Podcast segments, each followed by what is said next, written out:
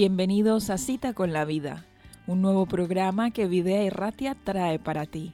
Queremos acompañaros en vuestro día a día con invitados especiales que compartirán sus historias, experiencias, testimonios y textos bíblicos favoritos, llamándonos a la reflexión y a la gratitud. Veremos cómo ese encuentro con Jesús cambió sus vidas. Tuvieron esa cita con la vida que queremos para todos los oyentes. También estudiaremos el Evangelio práctico capaz de darnos esperanza, aún en las situaciones más difíciles. Ese Evangelio práctico, ese Evangelio eterno que Jesús nos muestra, donde Él se acerca hasta nosotros, sin importarle cómo somos. Él solo nos pide que aceptemos su gracia por fe y que participemos del gozo de la salvación. Esta es la cita con la vida que desde Videa y Ratia os proponemos. Escucharemos y comentaremos vuestras opiniones, así que déjanos tu mensaje en nuestro buzón de voz. No te pierdas esta hora ni este encuentro con la vida.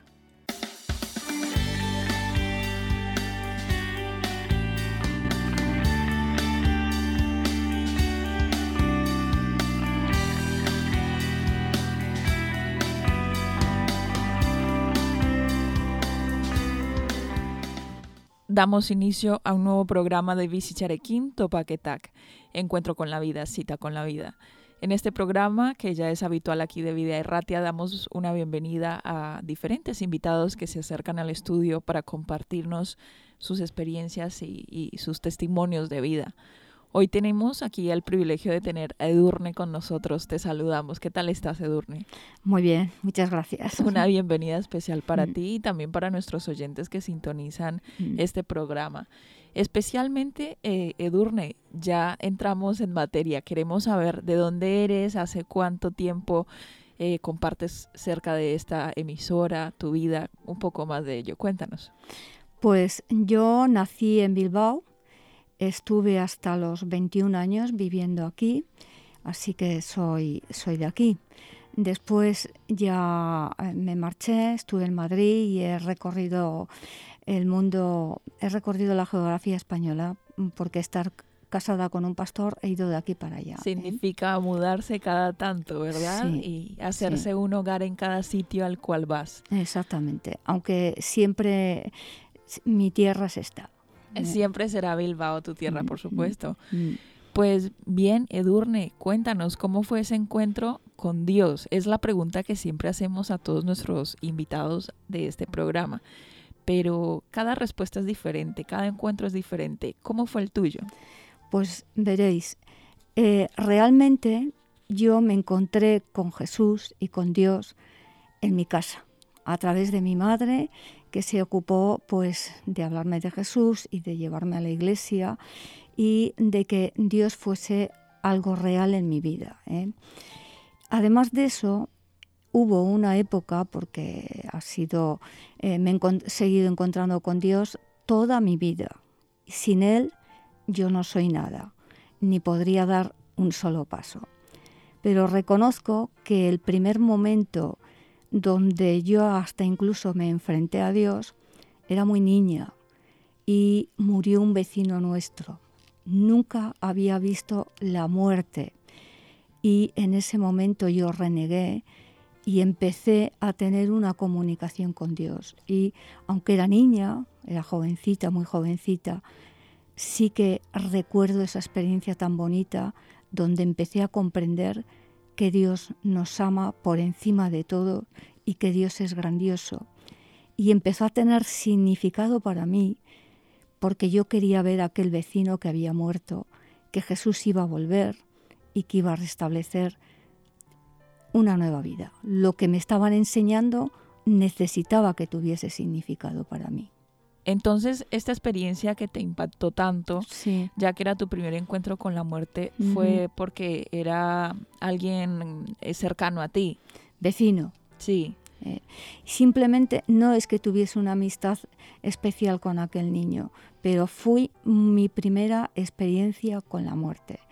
y yo no estaba de acuerdo. Y también estaba jovencito el, el chavalito. El chaval era joven. ¿eh? Y, y entonces, aunque ya en mi casa pues oraba y ya iba a la iglesia y en el mismo colegio la figura de Dios existía en mi vida, pero no me había encontrado con aquel trance. Me quejé porque eh, quizás yo siempre he sido un poco protestona por dentro ah, interiormente. Pues mira qué curioso, mm. perdona que te interrumpí, mm. pero qué curioso me parece porque justamente he escuchado de otros testimonios, de otras mm. historias de personas que su relacionamiento con Dios eh, viene a partir de de a lo mejor estar en desacuerdo con algo, de reclamarle algo, de, por, mm. entre comillas, pelearle algo, porque eh, a veces nuestra vida espiritual es un poco plana. Bueno, cuando eres niño, pues vas aprendiendo de a poquito, pero en ese, en ese choque y en ese reclamo, eh,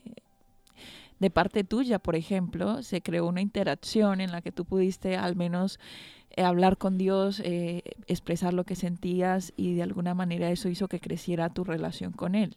Por supuesto, yo recuerdo aquellos mm, periodos en que yo era feliz eh, mirando al cielo de mi habitación y entendiendo y comprendiendo el poder impresionante de Dios y empezando a entender que a pesar de las cosas malas, pues Dios nos amaba. Y no es que no hubiesen ocurrido cosas malas porque pues estaba la enfermedad de mi hermano o cosas problemáticas que habían en aquel momento, pero aquello era todo solucionable, pero no acepté que un chaval un poco mayor que yo aunque no era el mejor ejemplo según mi madre para nosotros, eran vecinos a no fijarnos en ellos, pero no acepté que tuviese que morir. Y a partir de ahí, para mí, Dios empezó a ser real, aunque era muy joven y yo no podía transmitir lo que era de real para mí. Y a partir de ahí han venido muchas dificultades en la vida, muchísimas bendiciones, momentos estupendos, pero muchas dificultades. Y sin Dios, pues me hubiese derrumbado, mm, si no es a la primera, a la segunda o tercera. Dios me ha alentado, me alienta, me ayuda a superarme, me ayuda a ver detrás de las dificultades otra realidad y a confiar en Él cuando yo no puedo ya encontrar una salida. A mí me gusta buscar salidas, pero ya no hay salidas y entonces sé que está mi Dios apoyándome, cuidándome, cuidando a los míos y cuando ya no puedo más digo, Señor, tú sabrás. Bueno, eh, yo creo que, lo, lo, que has dicho hasta ahora resume perfectamente tu testimonio de hecho, pero nos has contado esta experiencia que te acercó a Dios. Eh, ¿Tienes algún otro punto de tu vida en el cual, eh, decimos nosotros, te desencajó, te, te, hizo plantearte nuevas cosas, te hizo eh, sentirte de pronto abrumada y que de alguna manera te acercó más a Dios? Hay muchos. En general te puedo asegurar que hay muchos. Podría empezar a recordar y creo que no es el momento, pero hay muchos como madre te puedo decir que quizás cuando eh, los, los males vienen a tus propios hijos, es en el momento que más necesitas la ayuda de Dios y en que más notas la presencia de Dios en tu vida. Pero no creo que sea el momento de empezar a contar porque de verdad os aburriría. Yo sé tantas veces y tantas que Dios me ha ayudado que son muchísimas. Digamos que para resumir esas experiencias mm. en el rol de madre fue cuando viste la mano de Dios soportándote de pronto en la dificultad y todo.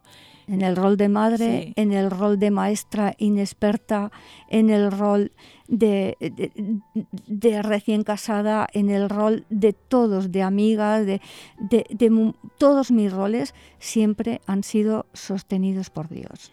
¿Qué consejo le darías a, otra persona, a una mujer que te esté escuchando, por ejemplo, eh, que en estos momentos pueda estar atravesando por una situación complicada, que aunque tenga a Dios en su vida, aunque tenga fe, en este momento está dudando, está luchando por, por fortalecerse en esa fe?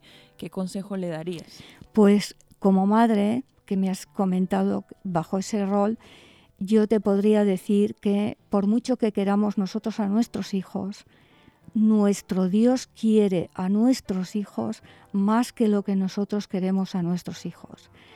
No entendemos muchas veces por qué pasan las cosas. Nuestros hijos tienen su libertad, su camino y Dios tiene sus tiempos. Pero que siempre, siempre estemos seguros que Dios ama a nuestros hijos más que lo que nosotros amamos a nuestros hijos. El Señor está por ellos. No sabemos cuándo, pero el Señor está luchando por ellos. Nosotros tenemos que poner todo nuestro conocimiento para ayudarles, para estar presentes en todos los momentos de su vida cuando nos necesitan o cuando tenemos que estar escondidos porque ya no nos necesitan. Pero nunca estaremos suficientemente escondidos para no orar por nuestros hijos. Siempre podemos orar por nuestros hijos y siempre tenemos que confiar en que Dios les ama por encima de todo. Entonces el consejo sería seguir intercediendo en oración por ellos. Por supuesto. Más allá de, de, la dificultad. Por supuesto, sin lugar a duda. Y eso nos ayuda también a poder seguir adelante nosotros, porque es verdad que a veces cuando vemos eh, problemas y especialmente con nuestros hijos, nos derrumbamos.